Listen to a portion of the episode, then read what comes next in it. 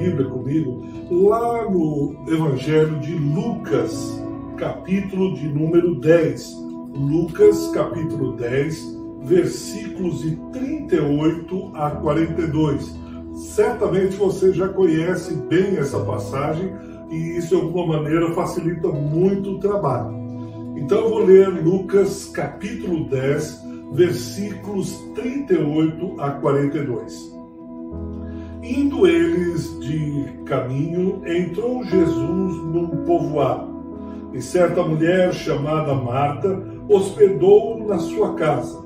Tinha ela uma irmã chamada Maria, e esta quedava-se assentada aos pés do Senhor a ouvir-lhe os ensinamentos. Marta agitava-se de um lado para outro, ocupada em muitos serviços. Então se aproximou de Jesus e disse: Senhor, não te importas de que minha irmã tivesse deixado que eu fique a servir sozinha?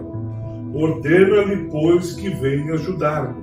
Respondeu-lhe o Senhor: Marta, Marta, andas inquieta e te preocupas com muitas coisas. Entretanto, pouco é necessário, ou mesmo uma só coisa. Maria, pois, escolheu a boa parte, e essa não lhe será tirada. Eu não sei se como que você tem reagido nesses tempos de quarentena, de pandemia, de notícias ruins, de adversidades, enfim, uma série de notícias, uma série infindável de acontecimentos. Eu só sei que cada um reage de uma maneira, cada um reage de uma forma diferente.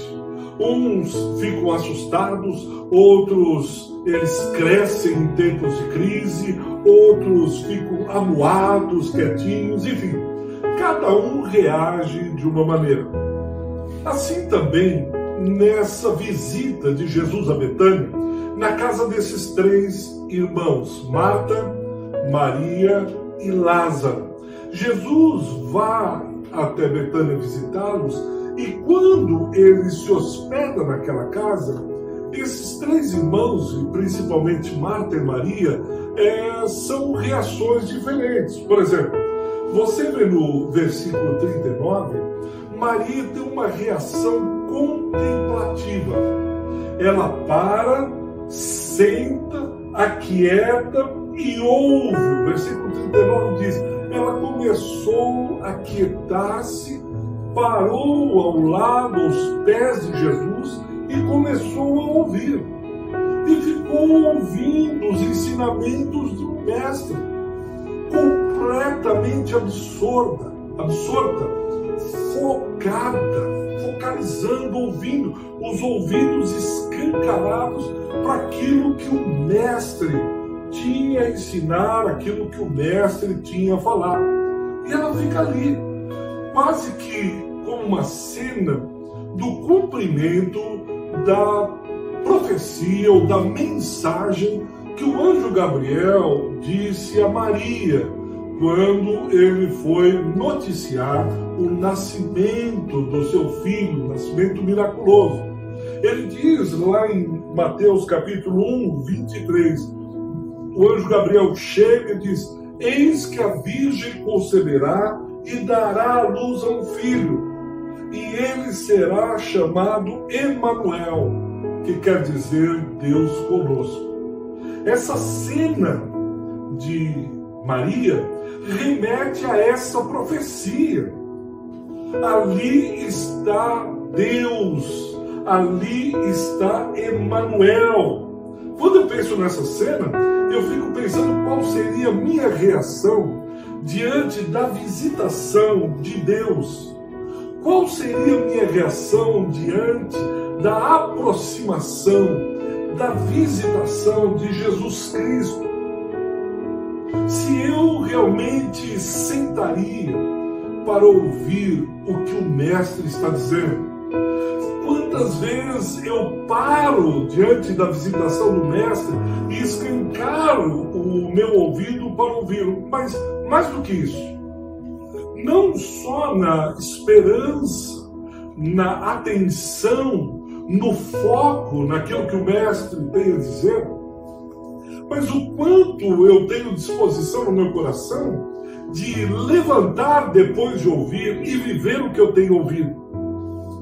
O quanto eu estou disposto a não só ouvir o que o mestre está falando, com atenção, com cuidado, mas também quanto eu estou disposto de levantar desse lugar para cumprir, pôr em prática, agir, realizar aquilo que eu ouvi do Mestre. O quanto esse Emanuel, Deus comigo, um Deus que habita em mim, o quanto eu tenho ouvido, parado para ouvi-lo, e o quanto eu tenho vivido, ouvindo constantemente e agindo segundo aquilo que eu tenho ouvido dele. Mas é uma segunda reação no versículo 40. É Marta, irmã de Maria. A Bíblia Sagrada diz que ela agitava-se de um lado para o outro. Ela corria para cá, ela corria para lá, ela arrumava a casa. Afinal, era um mestre que estava visitando, não era qualquer pessoa. Quem estava visitando aquela família era o próprio Emanuel, é o próprio Deus, é o próprio mestre, o rabino, Senhor Jesus. E ela começa a arrumar casa. Ah, pega a roupa aqui, limpa, colar, varre. O que, que nós vamos fazer? É, será que vai faltar cebola? E, enfim, quem já um dia preparou o almoço sabe disso sabe da dificuldade, sabe como é uma correria. E para Marta, a reação, amar é, de alguma maneira, amar é trabalhar, é servir, é alimentar o amado. Para Marta, a reação dela é cabível, faz todo sentido do mundo. Ela reage à visita do mestre nesse sentido.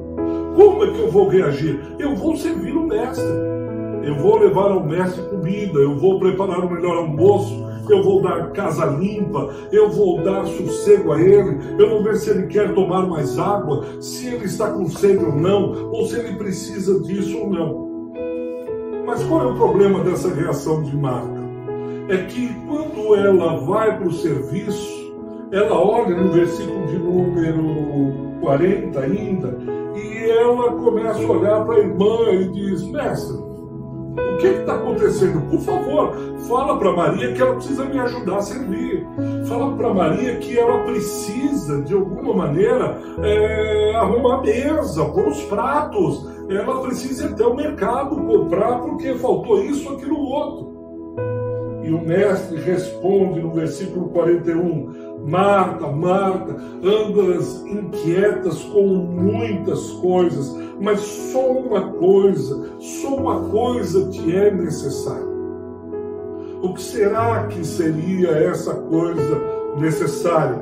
Eu aprendi com uma teóloga chamada Karen Vondrasek e ela traz uma proposta de entendimento nesse só uma coisa é, te falta, é que ela precisava ser Marta inteira naquilo que ela fazia.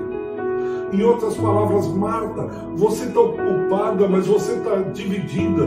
Você está correndo, mas você não está inteira. Marta, você está indo de um lado para o outro, mas você não está fazendo isso de todo o teu coração, de toda a tua alma, de todo o teu entendimento. Você está servindo aqui, mas está olhando o outro acolá.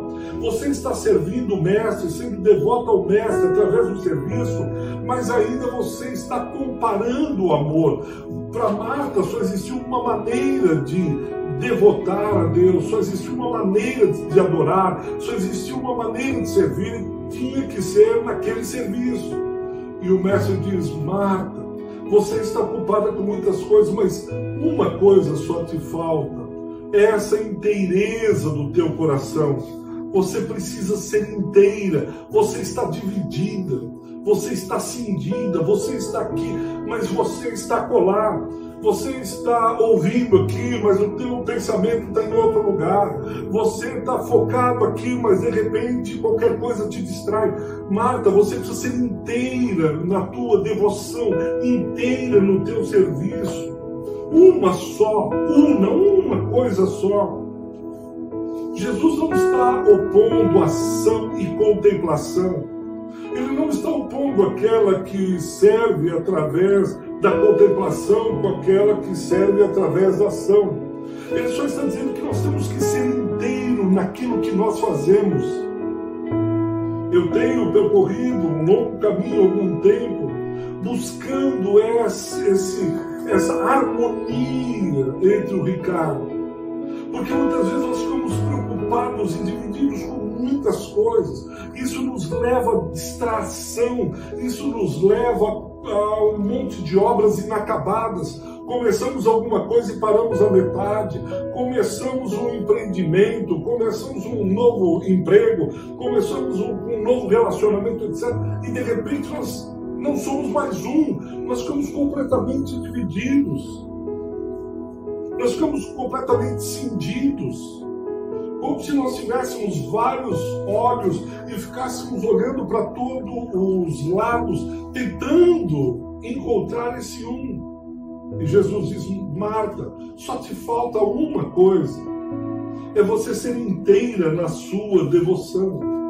Você estar em harmonia com a sua alma, você estar quieta, buscar esse equilíbrio entre sentar para ouvir e levantar para agir. Você está calma, quieta um pouco, atenta, sossegada, focada naquilo que você entende.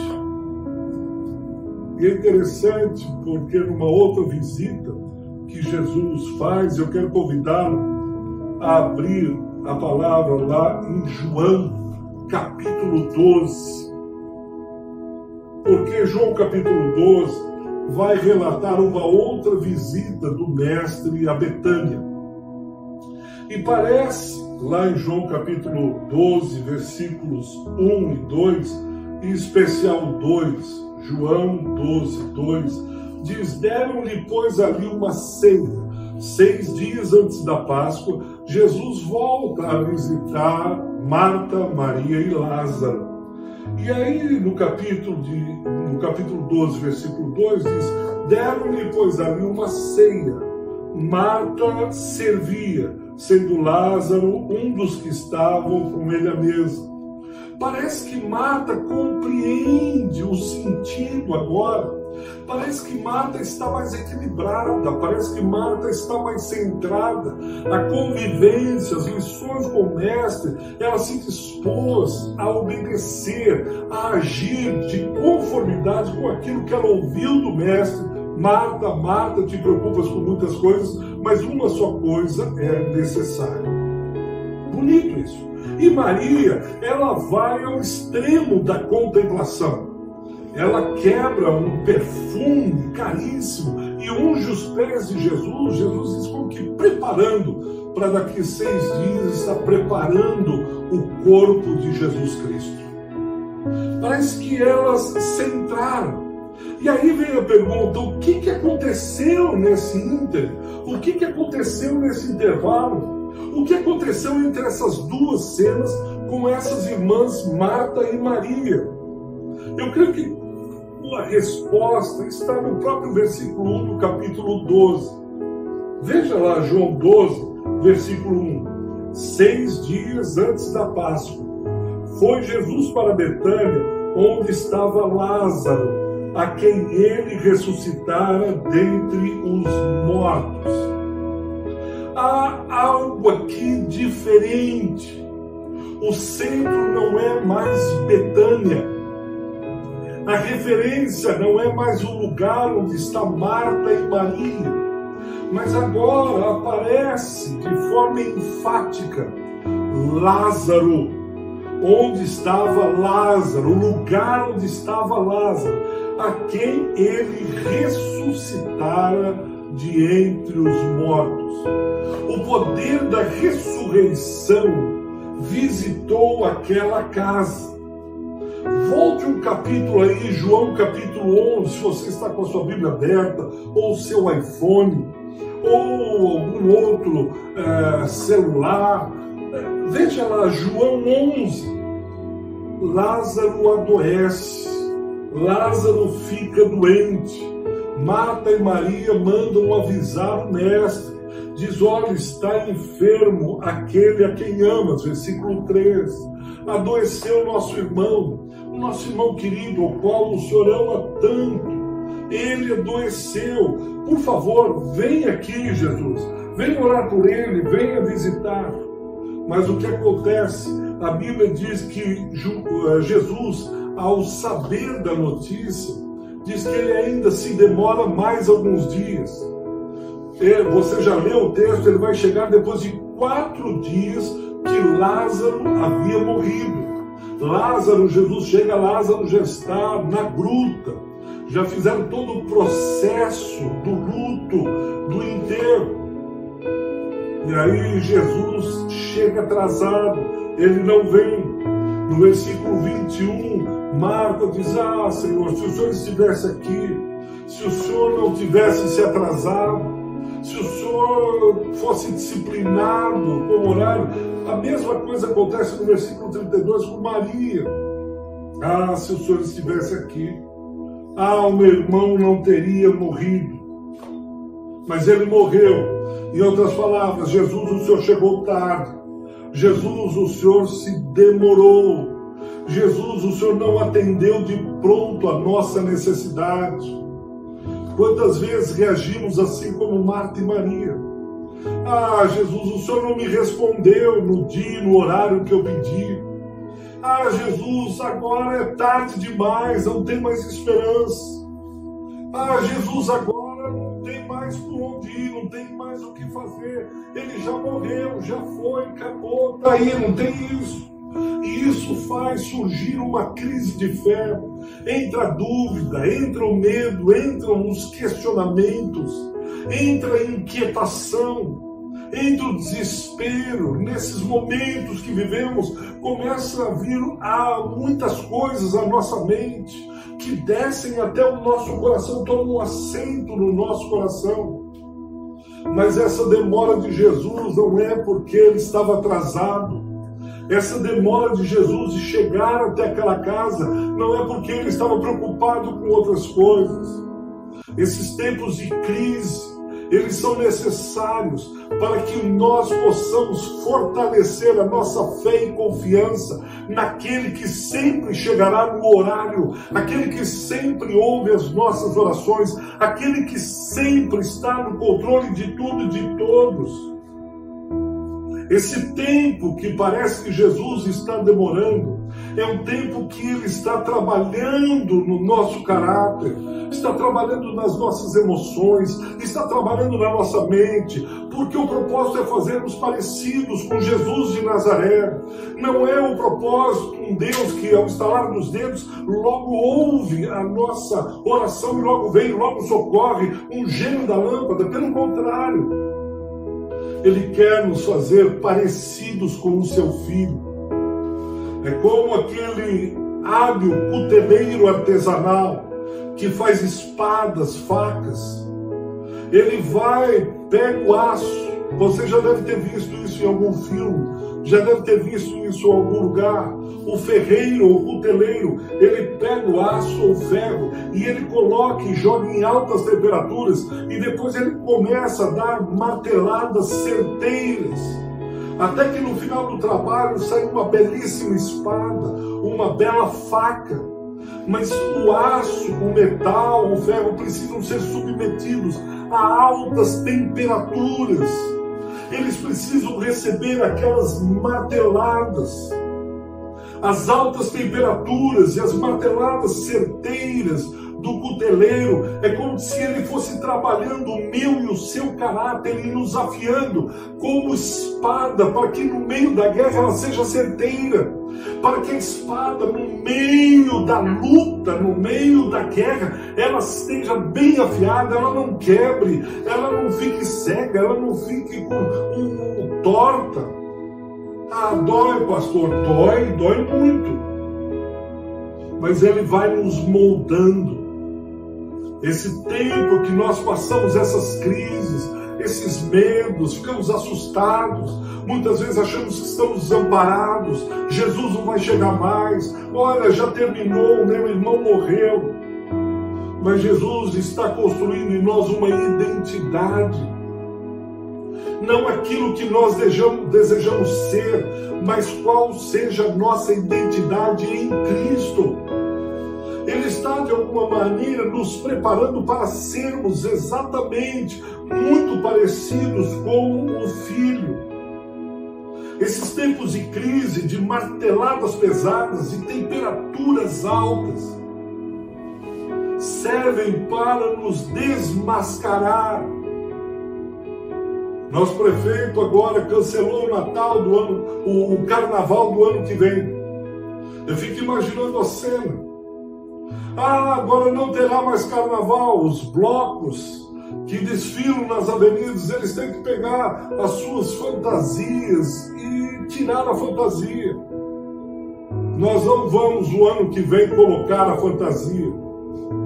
Ah, se isso fosse uma verdade todos os dias da nossa vida, o que esse tempo de crise, de demora faz, é rasgar as nossas fantasias infantis, todo o nosso verniz social, para que revele o nosso coração, para que mostre se perseveramos, se confiamos, se continuamos, se não desistimos ou continuamos com as nossas máscaras, as nossas fantasias.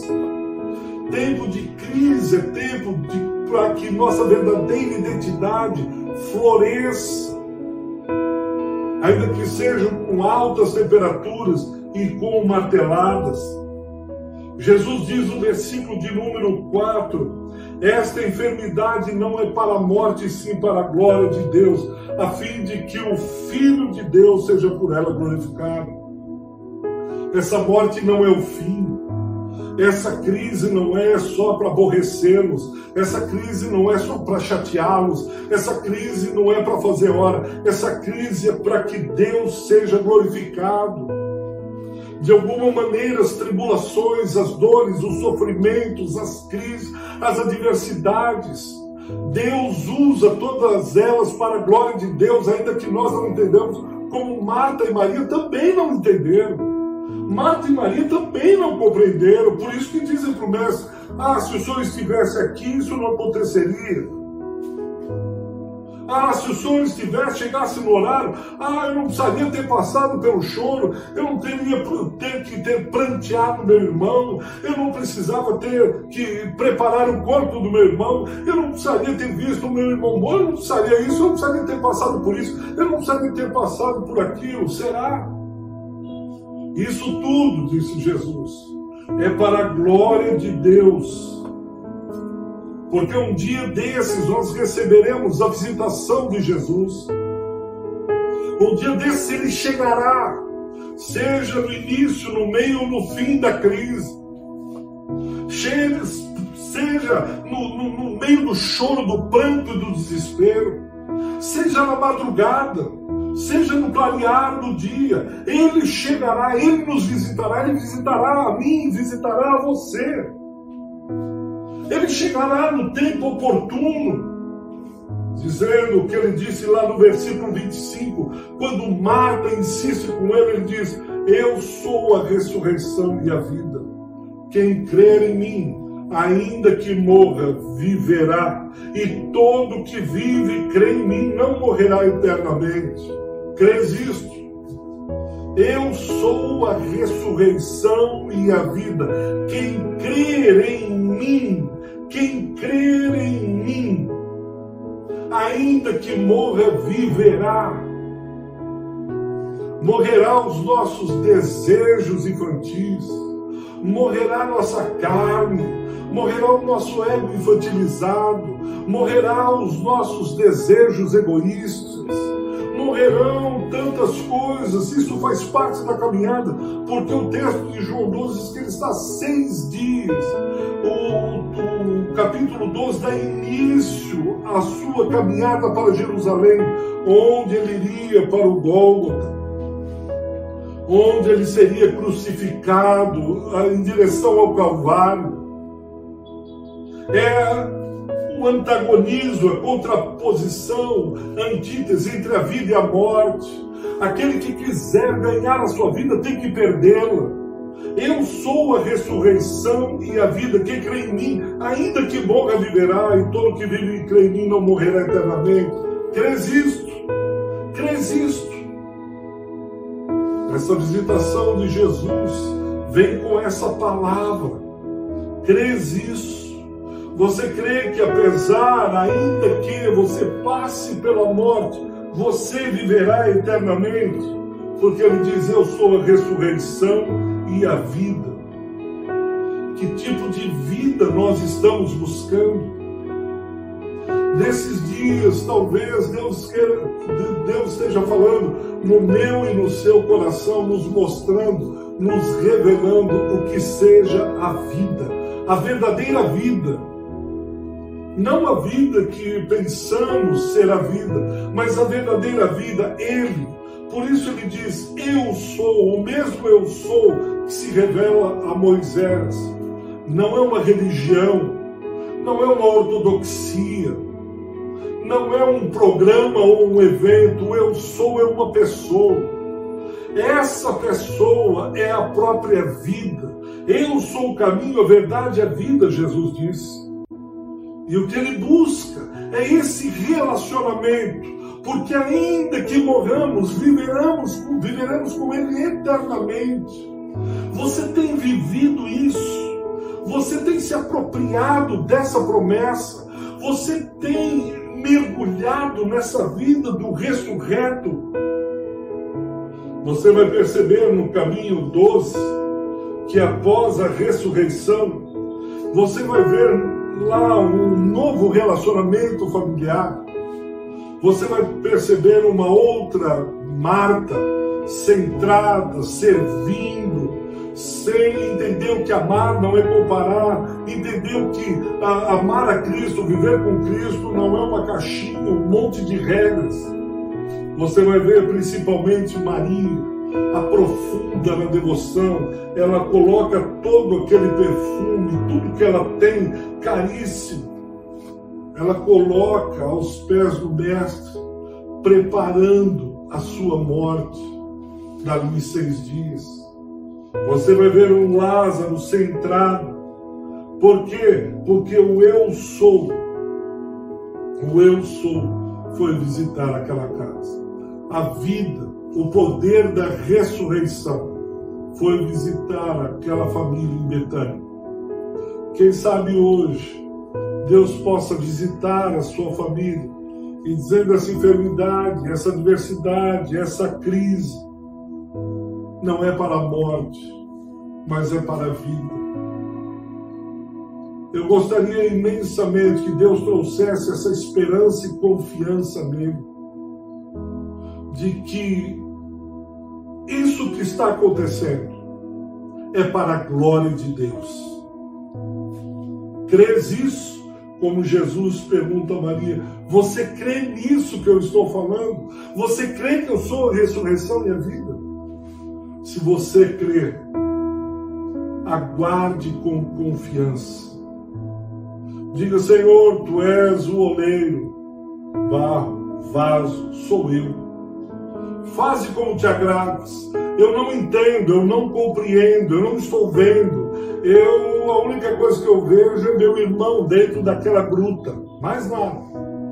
O que eu vejo é o Senhor se atrasando. O que eu vejo é o Senhor não respondendo a minha oração. O que eu estou vendo é o meu sofrimento, a minha dor, o meu luto, o meu desespero, a minha angústia.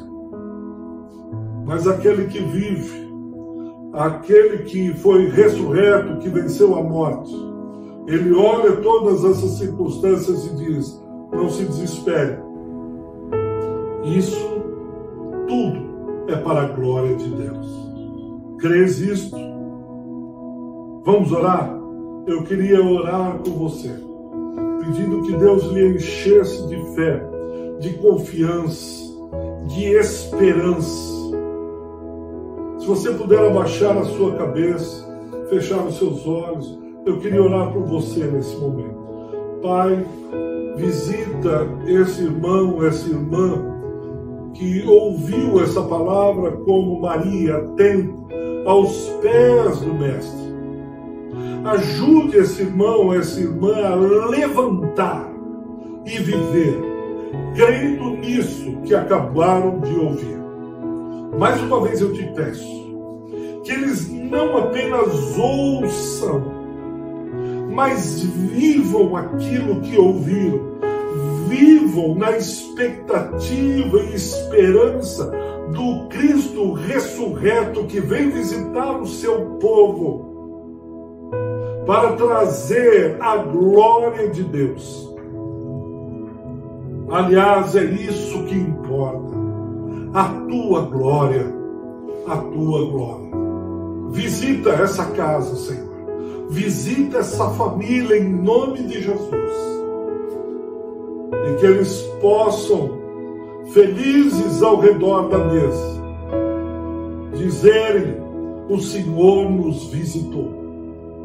Que tal aconteça em nosso meio, em nome e pelo amor de Jesus Cristo, nosso Senhor. Amém. Meu irmão, firme, que Deus muito abençoe para a glória dele. Aguarda, espera um pouco, porque a tua vitória já está chegando. Deus abençoe, até.